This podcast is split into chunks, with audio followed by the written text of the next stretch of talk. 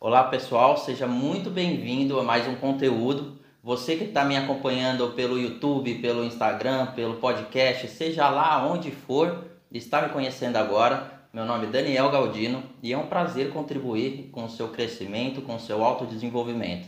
E para quem já me acompanha, para quem já gosta do meu conteúdo, para quem já está há um tempo nessa jornada comigo, é um prazer ter você mais uma vez aqui. Peço que você continue me dando feedbacks, curtindo, compartilhando com pessoas que precisam de conteúdo de qualidade. Hoje eu vou falar um pouquinho sobre o auto perdão. No vídeo anterior, que está disponível no YouTube, apenas no YouTube, eu falei sobre quanto é difícil nós perdoarmos outras pessoas. E hoje eu vou falar o quanto é difícil perdoar você, que carrega um monte de culpas que acabam te travando ao longo da sua vida. Então fica comigo e você vai entender exatamente o porquê que é tão difícil você perdoar a si mesmo. Fica aí.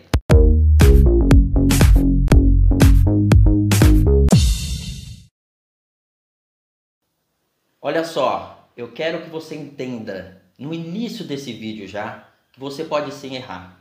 E pode errar quantas vezes forem necessárias, porque o erro traz aprendizados incríveis.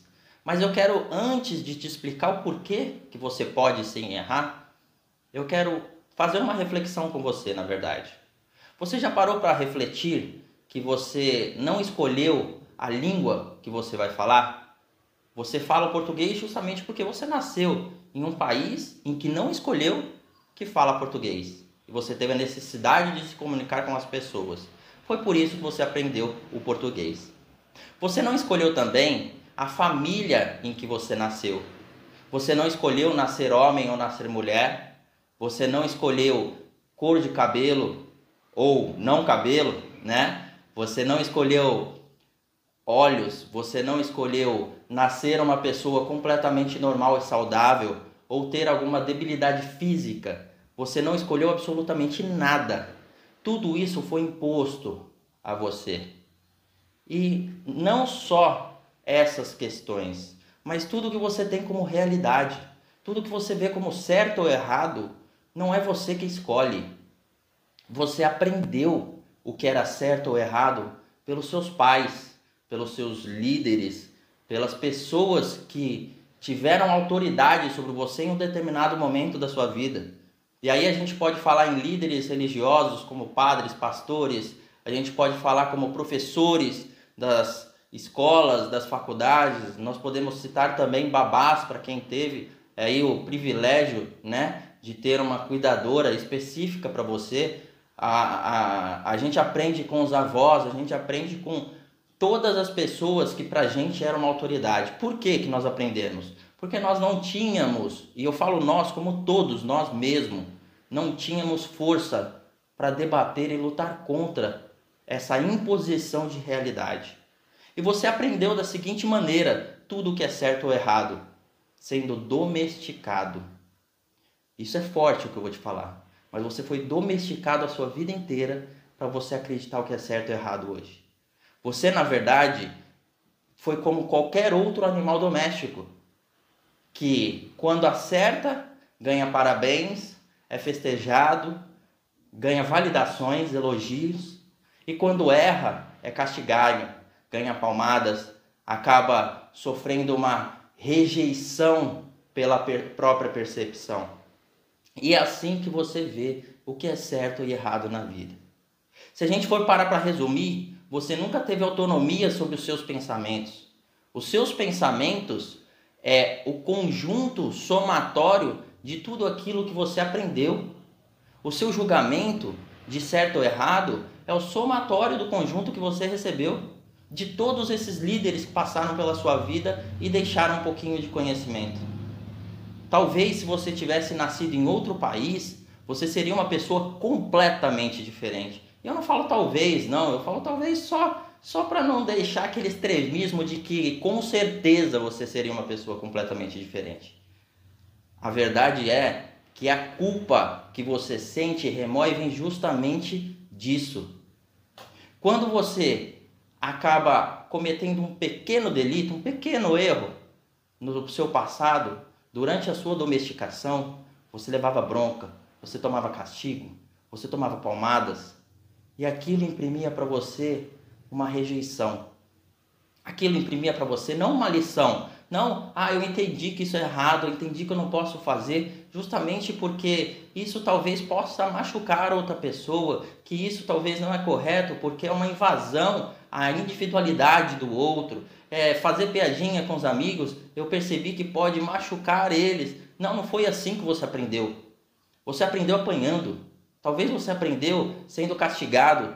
Você aprendeu com a agressividade do seu pai, da sua mãe, dos seus avós. E eu não estou falando isso para você pensar assim, ah, então você está falando para mim que meu pai e minha mãe foram ruins para mim. Não. Eles fizeram exatamente o que eles aprenderam, assim como você. E por que, que eles fizeram assim como eles aprenderam? Pergunta para eles como que foi a vida deles, como que foi a infância.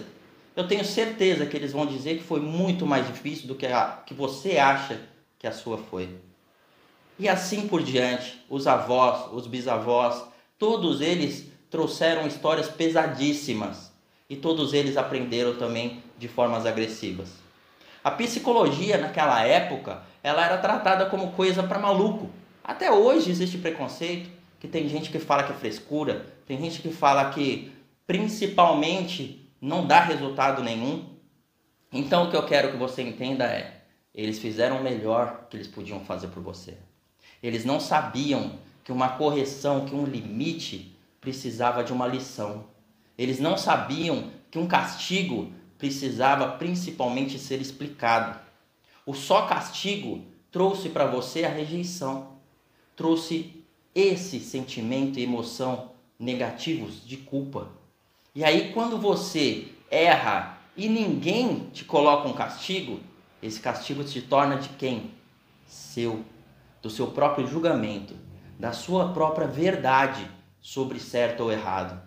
E aí você, às vezes, erra e acaba se martirizando por vários anos por causa disso. Sabe o porquê? Porque nós somos os únicos seres no planeta que sofremos por um erro mais de uma vez. O que, que acontece com outros seres vivos quando erram? Eles erram, às vezes se machucam fisicamente ou não, e tudo bem, tá tudo certo, dali para frente passou. Nós lembramos daquilo dia após dia. Nós lembramos do que aconteceu. Nós simplesmente voltamos a ter as mesmas sensações. Já parou para pensar que às vezes você lembra do passado, de algo que aconteceu e emoções vêm ao seu corpo? Você sente taquicardia, às vezes você tem uma dor de cabeça, a mão sua frio, você começa a, a, a se sentir eufórico, às vezes você tem até tonturas. Cada um tem a sua emoção ligada àquele sentimentozinho de culpa.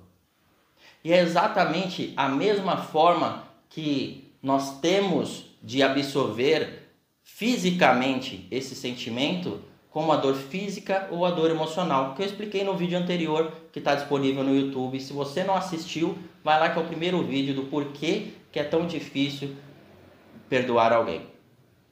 E aí, com esse sentimento de culpa, você acaba não só julgando os outros que fazem o que é certo ou errado de acordo com as suas crenças, do que foi ensinado para você, mas você também julga e autocritica as suas próprias ações e acaba sofrendo com isso. E todas as vezes que você lembra, assim como os, quando os outros erram com você, você lembra, e quando você erra com os outros, fica também lembrando, você acaba simplesmente tendo uma somatória de emoções negativas. E quanto mais você lembrar, mais você abastece aquele rancor, aquela, aquele sentimento de culpa, aquele sentimento de que você não presta, de que você não merece o melhor, de que você é uma pessoa ruim. O que, que você está fazendo aqui? Ó? Rejeitando, que é exatamente a forma como você aprendeu na infância. Quando seu pai brigava com você de uma forma agressiva, sem te explicar a lição que você deveria ter absorvido daquele erro, ele te rejeitou. E você hoje se pune para rejeitar o que você fez. Para você é um ciclo em que é necessário, é punitivo. E essa punição, ela é muito forte a partir do momento em que você tem uma postura autocrítica, e aí o seu medo de errar novamente te trava. Quantas vezes você quis fazer algo, mas você não fez por medo de errar?